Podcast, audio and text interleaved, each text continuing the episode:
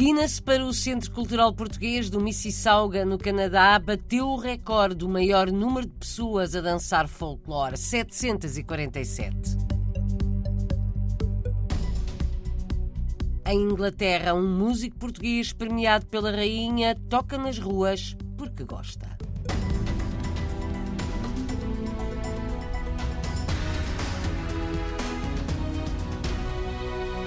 Foi por pouco, mas está ganho. Foi batido o recorde de maior número de pessoas a dançar folclore português. O Centro Cultural Português no Mississauga, Canadá, conseguiu juntar 747 pessoas a dançar o vira durante 5 minutos sem parar. Um misto de alívio e de alegria para André da Câmara, o ensaiador desta multidão a dançar o vira. Ao mesmo tempo eu tenho alívio, mas ao mesmo tempo eu estou com tanta alegria eh, o que nós fizemos.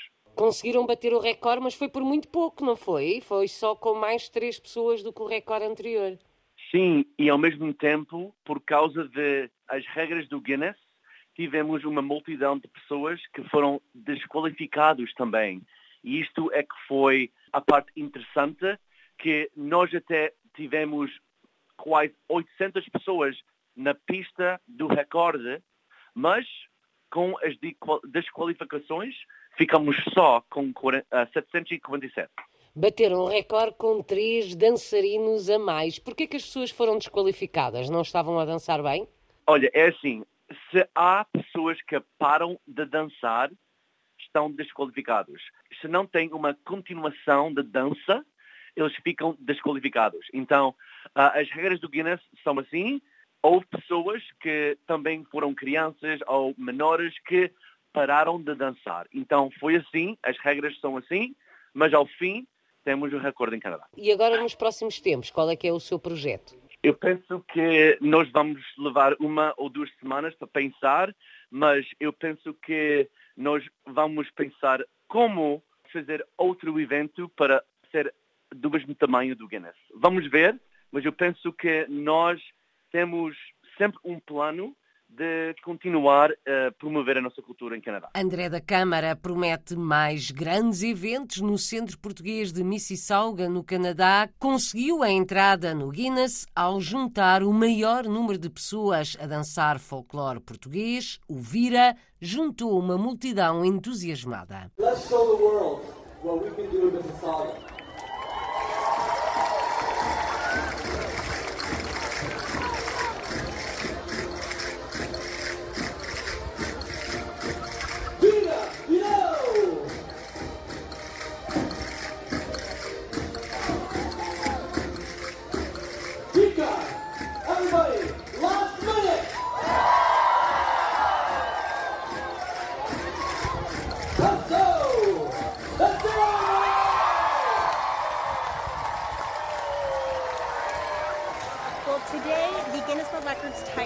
Largest Portuguese folk dance was attempted, and they beat the record, actually achieved a new record of 747 participants. E assim foi batido o recorde no Mississauga, Canadá, conforme o anúncio feito pela representante do Guinness, 747 pessoas a dançar o vira. O anterior recorde pertencia ao rancho Rendilheiras do Monte, de Vila do Conde, tinha juntado 744 pessoas a dançar a chula durante 5 minutos há quatro anos.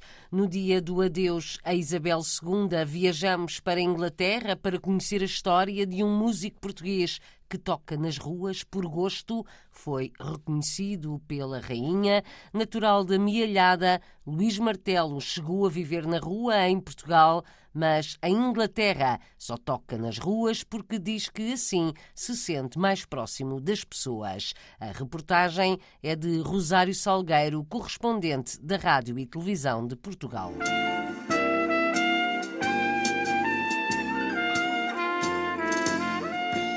Luís toca nas ruas de Totten, no sudoeste de Inglaterra. Eu toco porque eu gosto. eu toco porque eu gosto. Não, neste momento não preciso. Uh, porque eu tenho, tenho concertos, em, vários até. Tenho agenda cheia, graças a Deus, e, e tenho-me mantido. Mas eu gosto de tocar. É, é outro, é outra proximidade com as pessoas. Esta proximidade, por estranho que pareça, foi conquistada durante a pandemia. E eu gosto de tocar, portanto, e sabia que era uma coisa que eu podia fazer de alguma forma sem estar em contacto direto com as pessoas. Trompetista, nascido e criado na Mialhada, formado no Conservatório de Coimbra, insistiu em viver da música. Recusou-se a sobreviver com os subsídios do Estado britânico.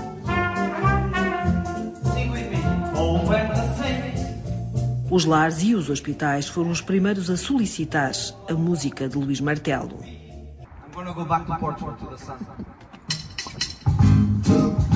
Eu tocava do lado de fora, no jardim ou na estrada. Depois havia casos engraçados. A gente não falava há 4, 5 anos com Alzheimer, porque muitas destas care homes é gente com demência. E começavam a falar, por exemplo, diziam Louis Armstrong, Harry James, aquilo trazia-lhes memórias. Não fui eu, podia ter sido qualquer pessoa, é a música. Já houve tempos na vida de Luís onde a música e a rua não foram compatíveis. Aos 22 anos, saiu do exército, onde já era músico. Confrontado com problemas familiares na vida civil, viu-se sem abrigo.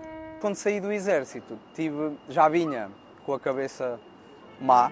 Não podia ficar com o meu pai, não podia ficar com a minha mãe e acabei por, por, por ir para a rua.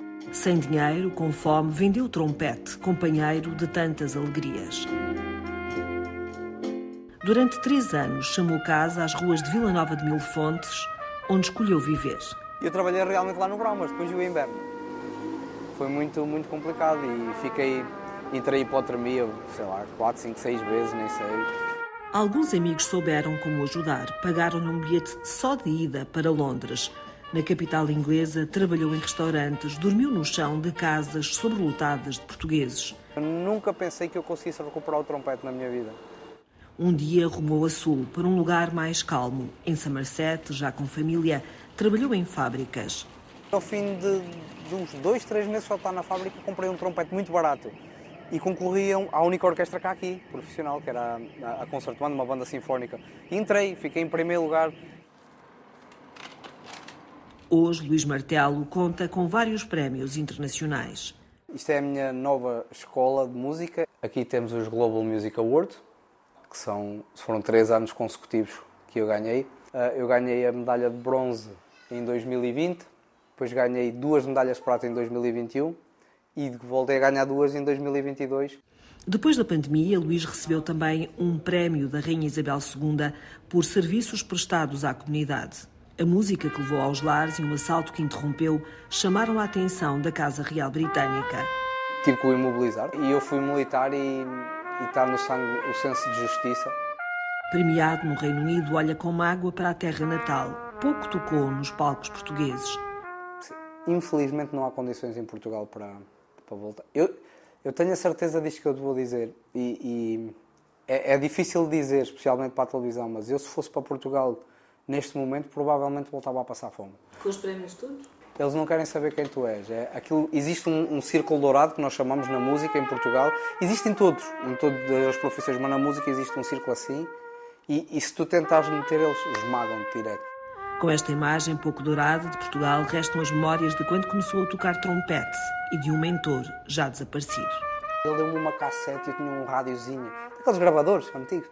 E eu rebobinava e andava, que era o Louis Armstrong. Epá, e aquilo quando eu ouvi aquilo, eu disse: É isso.